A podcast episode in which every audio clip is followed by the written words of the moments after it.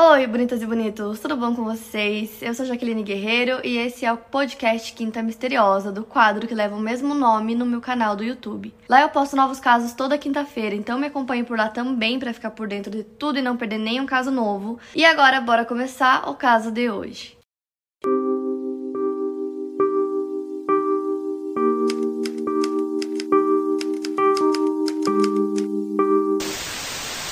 Ellen McCurr nasceu no dia 29 de julho de 1965 em Bottle, Lancashire, na Inglaterra. Atualmente, Lancashire chama-se Merseyside. Ellen era filha de William e Marie e tinha um irmão mais novo chamado Michael. Sua mãe diz que logo que ela se casou, ela mal podia esperar para ser mãe, então quando a Ellen nasceu, ela foi um bebê muito desejado e ela dizia que era simplesmente incrível ser mãe dela. A Ellen sempre teve um grande instinto de cuidar da família e quando seu irmão mais novo nasceu, ela adorava cuidar dele. E segundo sua mãe, o irmão era bebê dela e não meu bebê. Eventualmente, a sua mãe e o seu pai se divorciaram e a sua mãe Marie encontrou um novo companheiro chamado John, que também era um homem divorciado. O John se lembra que no começo foi difícil conseguir construir uma relação com a Ellen, mas assim que eles formaram um laço, ele pôde ver que ela era uma garota ótima, responsável, cheia de vida e de amigos. Uma das tias da Ellen, chamada Pat, disse que ela nunca foi uma criança atrevida, ela não se metia em confusões. A Ellen era muito amada por toda a sua família. A Ellen também sempre dizia que ela queria ser a madrinha de casamento quando sua mãe se casasse com o John. Eles moravam em St. Helens, Merseyside. No início de 1988, a Ellen tinha 22 anos e ela era funcionária em uma empresa de seguros. No dia 9 de fevereiro de 1988, a Ellen tinha um encontro marcado com seu mais novo namorado chamado Frank. Ela estava muito animada para esse encontro, ela tinha combinado de sair almoçar com a mãe. E a colega da Ellen, chamada Gaynor, disse que a amiga ligou várias vezes para ela naquele dia perguntando se a roupa que ela tinha escolhido estava boa para a ocasião. E aí, 10 minutos depois, ela ligava de novo dizendo que tinha escolhido uma outra roupa e perguntava a opinião da amiga. E segundo a mãe da Ellen, aquele era mais um dia normal, então a Ellen sempre acompanhava a mãe até o trabalho e depois pegava um ônibus para ir para o trabalho dela.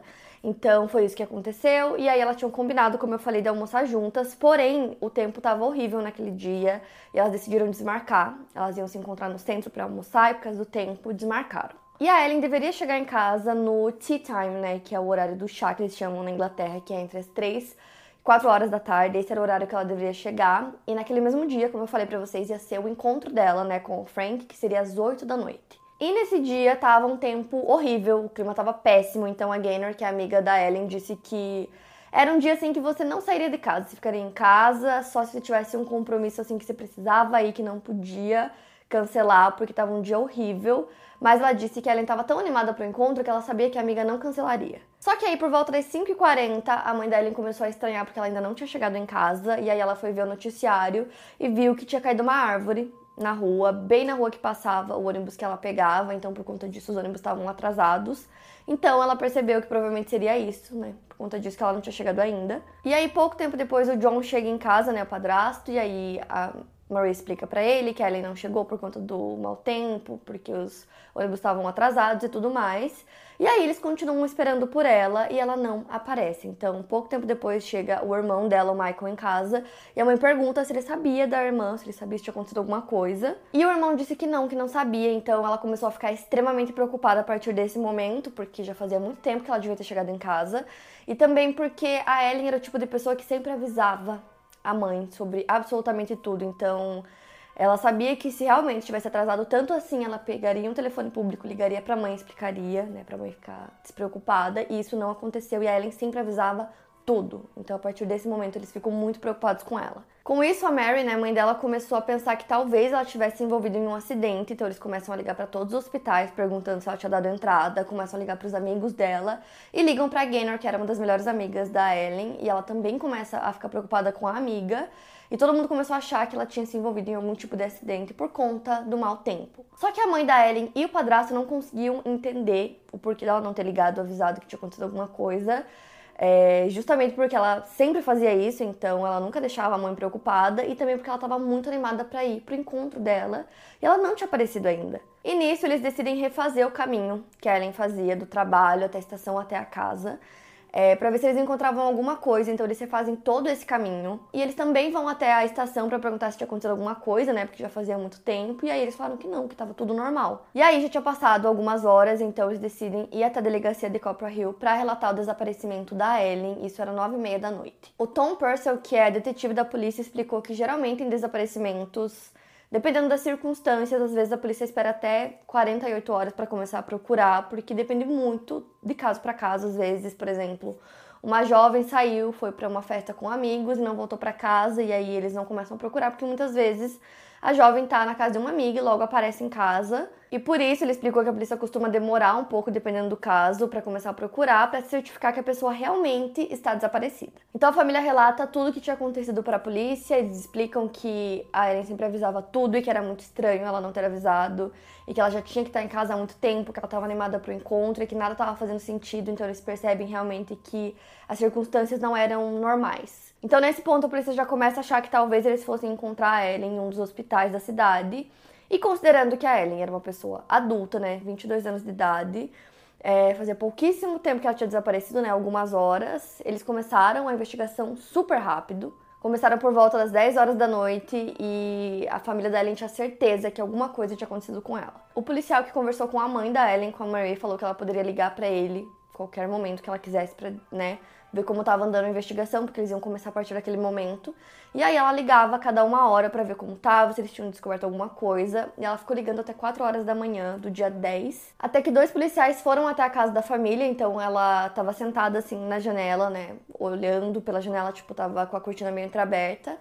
É, e quando ela viu os dois policiais, ela ficou muito animada, né? Achando que eles tinham encontrado a filha dela e que por isso eles estavam indo lá para avisar que ela tinha sido encontrada. Só que aí, quando ela foi conversar com eles, ela perguntou, né, se eles tinham encontrado ela, onde ela tava, e eles disseram que eles tinham ido apenas para fazer algumas perguntas. Por volta das nove e meia daquele dia, já tinham muitos policiais trabalhando no caso, procurando pela Ellen. É, falando com pessoas para tentar entender o que tinha acontecido. Os tios da Ellen, Ian e Pat descobriram o desaparecimento dela nessa manhã também. E aí, logo começou a passar até nos noticiários que ela estava desaparecida, então foi realmente tudo muito rápido. O Esquadrão de Crimes Graves, que é uma unidade da polícia que atuava na época, se envolveu no caso. Eles conversaram com todos da família para saber quando ela tinha sido vista a última vez e falaram com amigos e colegas de trabalho também. E nisso, os investigadores descobriram que a Ellen havia feito seu caminho normal, utilizando o transporte público naquele dia, que ela chegou no ponto onde ela sempre parava e descia, como ela normalmente fazia. Então, eles precisavam descobrir o que tinha acontecido naquela pequena distância entre o ponto que ela descia até a casa dela, que era um caminho que ela fazia a pé, uma curta caminhada assim que durava tipo 5 minutos. A polícia refez esse curto caminho e a Ellen havia sido vista próxima à parada de ônibus naquele dia, pouco tempo depois de descer. As buscas por ela estavam intensas e a polícia estava colocando colocando muita dedicação no caso. Pôsteres de desaparecida foram espalhados pela região e a polícia parava os carros no tráfego para perguntar se as pessoas tinham visto a Ellen. Uma grande operação policial foi montada, cerca de 120 policiais foram mandados para o centro da cidade. Então haviam policiais por todos os lados questionando as pessoas, tentando descobrir o que tinha acontecido. Mergulhadores foram enviados para procurar por ela em um rio próximo. E a operação realmente estava enorme. Os policiais decidiram que seria uma boa estratégia procurar em todos os lugares possíveis, então eles procuraram em todas as casas e prédios da região. Eles até iam na casa das pessoas para perguntar sobre a Ellen. E um dos primeiros lugares que a polícia Mom deserves the best, and there's no better place to shop for Mother's Day than Whole Foods Market. They're your destination for unbeatable savings, from premium gifts to show-stopping flowers and irresistible desserts. Start by saving 33% with Prime on all body care and candles. Then get a 15-stem bunch of tulips for just $9.99 each with Prime. Round out Mom's menu with festive rosé, irresistible berry chantilly cake, and more special treats. Come celebrate Mother's Day at Whole Foods Market. Foi, era o clube George and Dragon, que ficava na rua principal da cidade. Lá eles encontraram o Ian Sims, que estava no comando do pub já tinha um ano. A família da Ellen tinha ido no local três ou quatro vezes e não conheciam o Ian muito bem. Mas segundo a Gaynor, amiga da Ellen, esse pub era frequentado por muitas pessoas jovens e o Ian costumava flertar com as garotas. Só que ele era um homem casado, pai de dois filhos, tinha 31 anos de idade. E a Ellen nunca se deixava levar pelos flertes dele, ela chamava ele de velho bobo pra amiga. A mãe da Ellen revelou para a polícia que a filha já tinha contado para ela que o Ian começava a mandar drinks para ela como uma forma de flerte, e a família acreditava que ele tinha interesse na Ellen e que esse interesse não era muito saudável. Essas alegações incentivaram a polícia a ir e conversar com ele. O detetive Tom Purcell relata que o Ian pareceu bastante nervoso conforme ele era questionado. Ele negou que tivesse visto ou sequer falado com ela naquele dia. Mesmo sendo um homem casado e sendo pai, né, ele tinha uma amante, uma namorada de 21 anos chamada Tracy Hornby. Com todo esse nervosismo aparente, a polícia decidiu levá-lo para a delegacia para realizar uma entrevista mais aprofundada. A partir dali, os policiais começaram a suspeitar que o Ian pudesse ter algum envolvimento com o desaparecimento da Ellen. Então, nisso, eles escolhem o depoimento do Ian, da namorada dele e também do gerente do pub. E aí eles percebem que os depoimentos são completamente diferentes, assim, o que o Ian deu dos demais era totalmente diferente. A polícia também descobriu que dois dias antes, no dia 7, a Ellen foi até o pub e que ela não gostava do Ian, ela não gostava do comportamento dele, ela não gostava do fato dele ser casado, de ter uma amante e ficar dando em cima dela. E nesse dia, no dia 7, era um domingo, a Ellen acabou se envolvendo em uma discussão com uma outra menina dentro do banheiro. O que era uma coisa bem comum, assim, ela não costumava se envolver em nenhum tipo de confusão. Então ela teve essa discussão e aí ela foi expulsa do bar nesse dia. E no momento que o Ian expulsou ela do bar, ele usou uma linguagem bem obscena assim com ela e depois que ela foi expulsa, ele falou para várias pessoas, várias testemunhas que estavam lá, que ele odiava a Ellen. Então já faziam 48 horas que ela estava desaparecida e aí a polícia começou a acreditar que Talvez alguma coisa muito ruim tivesse acontecido com ela e as suspeitas em cima do Ian só cresciam cada vez mais. Isso porque apareceu uma testemunha contando que ele tinha ouvido um grito agudo logo depois que Ellen desceu, né, no ponto de ônibus, e que esse grito vinha da parte de trás do pub. E aí as suspeitas foram crescendo cada vez mais, e aí os investigadores falaram pro Ian que a versão que ele deu era completamente diferente da versão que a namorada dele tinha dado, e aí ele disse que a namorada estava mentindo. Mas a polícia estava extremamente focada em investigar o Ian, então eles começam a investigação pelo carro dele, que era um Volkswagen, um Passat. Dentro do veículo foi encontrado traços de sangue, também um brinco de safira e opala dentro do porta-malas. Então o Ian foi questionado sobre isso, né, sobre o sangue principalmente. E ele disse que o sangue provavelmente era do cachorro dele que tinha machucado a pata. E naquela época eles já estavam usando testes de DNA, né, nos casos, então eles conseguiriam confrontar o Ian caso aquele sangue não fosse do cachorro dele. E aí eles pegam aquele brinco e levam para a mãe da Ellen para ela ver. E aí imediatamente ela reconhece, ela fala que a filha tinha um brinco idêntico àquele. O Ian foi imediatamente preso sob acusação de homicídio e aí a família dela ficou muito chocada porque até então, né, faziam dois dias de investigação, eles acreditavam que ela estava viva e que era uma investigação para procurar uma pessoa desaparecida e de repente virou uma investigação de homicídio. Depois que o Ian foi preso sob a suspeita, a polícia precisava construir o caso para conseguir mantê-lo atrás das grades. Então, os inquéritos forenses começaram a focar no fluxo de pessoas no flat que ficava em cima do pub, que era do Ian. De forma muito rápida, vários rastros de sangue foram encontrados no local. Um deles tinha uma impressão digital que mais tarde foi identificada como sendo do Ian. Enquanto as operações continuavam na região, a 24 quilômetros no Manchester Ship Canal, em Hollins Greens, um homem estava passeando com seu cachorro quando ele encontrou uma toalha ensanguentada. Um pouco mais à frente, ele encontrou outra toalha e praticamente uma vestimenta masculina completa, incluindo até as roupas íntimas masculinas. Ele liga para a polícia que vai até o local para averiguar. Parte das roupas tinham estampas promovendo uma cerveja que na época estava em promoção no pub, né, no George Dragon, e policiais removeram uma pulseira e dois anéis da casa do Ian. Também foi encontrado lama no local e a lama era compatível com a cena em Hollins Green e a lama que foi encontrada na roupa também. A cerca de 32 quilômetros de distância dali, um garoto percebe algo estranho perto do rio. Ele viu algumas bolsas cheias e parecia que as bolsas haviam sido jogadas e tinham estourado na água. Ele também viu uma jaqueta jeans pendurada em uma árvore. Quando ele foi olhar a jaqueta, ele voltou para avisar seu pai que havia encontrado um documento de identidade que pertencia a uma mulher chamada Ellen McCurry. O Ian tinha um cachorro da raça Rottweiler que ele mantinha amarrado dentro do apartamento dele. Ele usava uns cabos de fiação para amarrar o cachorro. E quando aquelas roupas foram encontradas, tinham pedaços desse mesmo cabo. Também foram encontrados cabelos humanos presos no cabo e também umas mordidas que mais tarde foram identificadas como sendo do cachorro.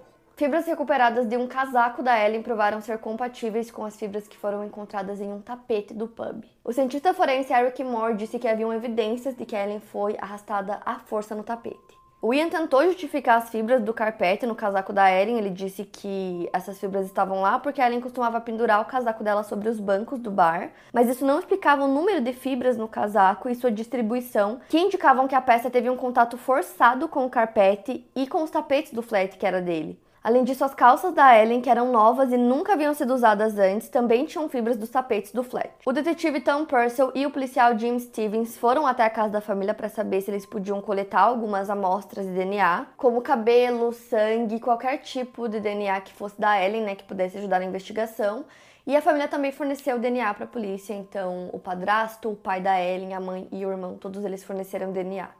Então os policiais coletam alguns fios de cabelo da escova da Ellen e do travesseiro dela, eles fazem alguns testes e aí o resultado deu compatível para o cabelo que foi encontrado naqueles cabos e para o sangue que foi encontrado no carro. Então, a partir desse momento, a polícia tinha evidências suficientes para conectar a Ellen ao pub e ao apartamento do Ian. E os cabelos retirados dos fios, né, daqueles cabos que foram encontrados, é, indicavam que o assassino tinha usado o cabo para estrangular a Ellen e que ele usou tanta força no momento de cometer o crime que vários fios é, foram arrancados pela raiz e ficaram presos no cabo, e também tinham vários fios que foram quebrados no meio porque ele utilizou muita força. Então, nesse ponto, a família, e principalmente a mãe da Ellen, só queria que eles encontrassem o corpo, né? Encontrassem a Ellen viva ou morta. A partir desse momento, eles meio que já achavam que ela estava morta mas com a quantidade de evidências, é, eles precisavam achar esse corpo, né? Então tinha muita pressão em cima dos investigadores para que o corpo fosse encontrado. E nisso a polícia pede ajuda para a população para procurar o corpo, né? Para as pessoas ficarem atentas caso vissem alguma coisa. E a família da Ellen, a polícia acreditava que só a família dela mesma apareceria nas buscas, mas na verdade muitas pessoas foram para ajudar, de vários lugares diferentes, muitas pessoas mesmo. Mas infelizmente o corpo não foi encontrado, só que a polícia tinha evidências suficientes para continuar o caso contra o Ian. Então no ano seguinte, em 3 de fevereiro de 1989, começa o julgamento do Ian.